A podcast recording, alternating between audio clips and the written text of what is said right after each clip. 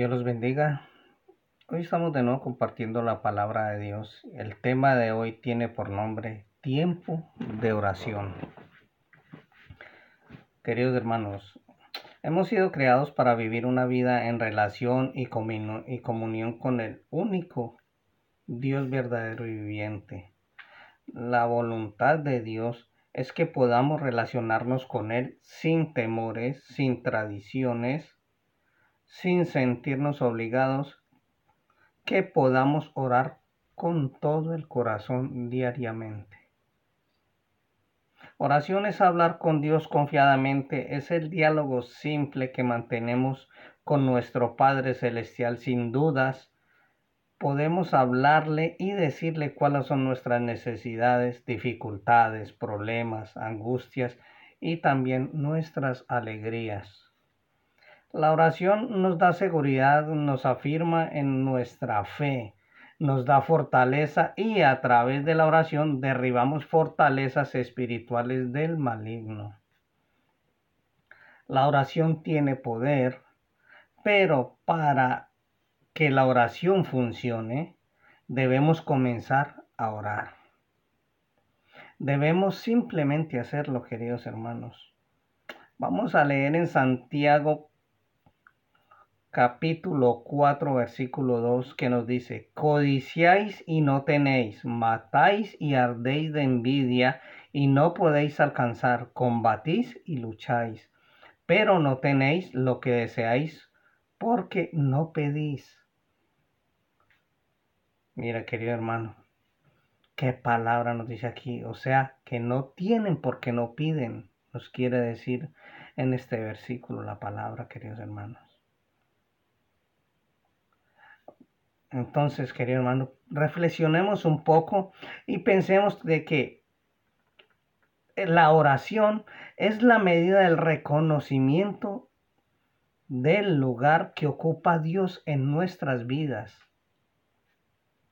Vamos a ver el ejemplo de David. Vamos a ver en el Salmo 86, el versículo 4, el versículo 6, el 11, el 16 y el 17 que nos dice, versículo 4 nos dice, alegra el alma de tu siervo porque a ti, oh Señor, levanto mi alma. El versículo 6 nos dice, escucha, oh Jehová, mi oración y está atento a la voz de mis ruegos. El 11 nos dice, enséñame, oh Jehová, tu camino, caminaré yo en tu, en tu verdad. Afirma mi corazón para que tema tu nombre versículo 16, mírame y ten misericordia de mí, da tu poder a tu siervo y guarda al hijo de tu sierva. Versículo 17, haz conmigo señal para bien y vean los que me aborrecen y sean avergonzados, porque tú Jehová me ayudaste y me consolaste. Queridos hermanos, la oración no es un peso, sino que alegra el alma, como dice en el versículo 4. David oraba con la certeza de que Dios iba a responder y podemos reconocer cómo Dios a lo largo de su vida respondió a sus oraciones. Vemos también en la Sagrada Escritura de que Jesús oraba hasta que la respuesta de Dios llegaba a su vida. Por ejemplo, en, en antes de ser entregado para la crucifixión, dice la, la Sagrada Biblia de que él oró tres veces hasta que Dios le mostró lo que debía hacer. Vamos a leer en, en, Mateo 26, versículos 44 y 45. Dice, y, de, y dejándolos, se fue de nuevo y oró por tercera vez diciendo las mismas palabras. Entonces vino a sus discípulos y les dijo, dormid ya y descansad. He aquí, ha llegado la hora y el Hijo del Hombre es entregado en manos de pecadores. Mire, queridos hermanos, cuando él tuvo que tomar la elección de los discípulos, dice la Sagrada Biblia, que estuvo orando toda la noche. En, el Evangelio de Lucas 6, versículos 12 y 13 nos dice, en aquellos días Él fue al monte a orar y pasó la noche orando a Dios. Y cuando era de día, llamó a sus discípulos y escogió a doce de ellos, a los cuales también llamó apóstoles.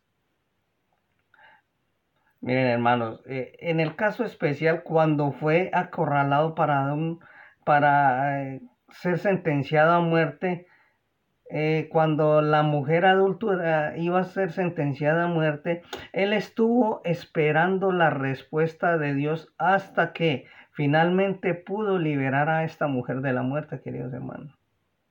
Esta mujer iba a ser sentenciada a muerte, queridos hermanos. Pero él estuvo esperando la respuesta de Dios para poderla liberar de la muerte, queridos hermanos. Vamos a, leer en el Evangelio de Juan 8, de 6 a 9, que nos dice, mas esto decían tentándole para poder acusarle, pero Jesús, inclinado hacia el suelo, escribía en la tierra con el dedo, y como insistieran en preguntarle, se enderezó y les dijo, el que de vosotros esté sin pecado, sea el primero en arrojar la primera piedra contra ella e inclinándose de nuevo hacia el suelo, siguió escribiendo en la tierra. Pero ellos, al oír esto, acusados por su conciencia, salían uno a uno, comenzando desde los más viejos hasta los postreros, y quedó solamente Jesús y la mujer que estaba en medio. Mira, queridos hermanos, Jesús nos muestra el ejemplo para que podamos seguir Jesús le daba el tiempo necesario a la oración hasta que Dios respondía. Nosotros oramos no solo para que Dios sepa qué es lo que necesitamos, sino para saber qué es lo que Dios tiene para nosotros. David oraba, enséñame tus caminos. Y esa es la manera, queridos hermanos, la que debemos hacer siempre. En el Evangelio de Juan 14, versículo 13 nos dice, y todo lo que pidiereis al Padre en mi nombre, lo haré para que el Padre sea glorificado en el Hijo. Miren, hermanos, repasemos algunos ejemplos del poder de Dios y en la oración, queridos hermanos. Por ejemplo, Moisés ora a Dios y abre el mar rojo, queridos hermanos. Ana ora y nace Samuel. El rey y Asa ora y gana una batalla imposible. Daniel ora y es salvado del foso de los leones. Nehemías ora y el corazón del rey se ablanda. Elías ora y deja de llover. Eliseo ora y un niño es resucitado. La iglesia del libro de Hecho ora y Pedro es liberado por un ángel. Mis hermanos, veamos un ejemplo en la Sagrada Biblia muy particular, la de un hombre llamado Javes. En Primera de Crónicas, versículo, capítulo 4, perdón, versículos 9 y 10 nos dice, y Javes fue más ilustre que sus hermanos, al cual su madre llamó Javes, diciendo, por cuanto lo di a luz en dolor. E invocó Jabes al Dios de Israel diciendo, oh, si me dieras bendición y ensancharas mi territorio, y si tu mano estuviera conmigo y me libraras del mal, para que no me dañe, y le otorgó Dios todo lo que él pidió. Miren, hermanos, él fue más ilustre que sus hermanos y clamó a Dios y, y Dios le dio.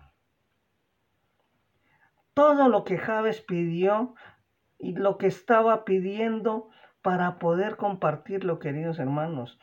Toda su oración era en función de dar al otro. Ese debe ser nuestro corazón, nuestro corazón en la oración, queridos hermanos. No ser egoístas, sino ser generosos. Vamos a ir a Hebreos capítulo 4, versículos 14 y 16 que nos dice, a 16 dice, y por tanto teniendo un gran un gran sumo sacerdote que traspasó los cielos, Jesús, el Hijo de Dios, retengamos nuestra profesión, porque no tenemos un sumo sacerdote que no puede compadecerse de nuestras debilidades, sino uno que fue tentado en todo, según nuestra semejanza, pero sin pecado. Acerquémonos pues confiadamente al trono de la gracia para alcanzar misericordia y hallar gracia para el oportuno socorro.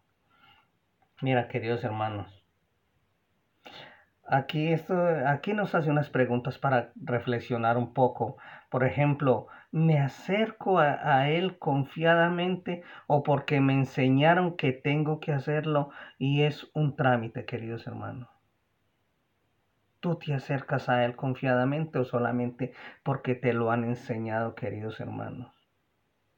Que lo tienes que hacer. O, quiere, o tienes que hacerlo por un trámite. O me acerco a un mostrador a dejar pedidos o te acercas al trono de gracia, queridos hermanos. ¿Dónde te estás acercando? Miremos bien, queridos hermanos, reflexionemos un poco.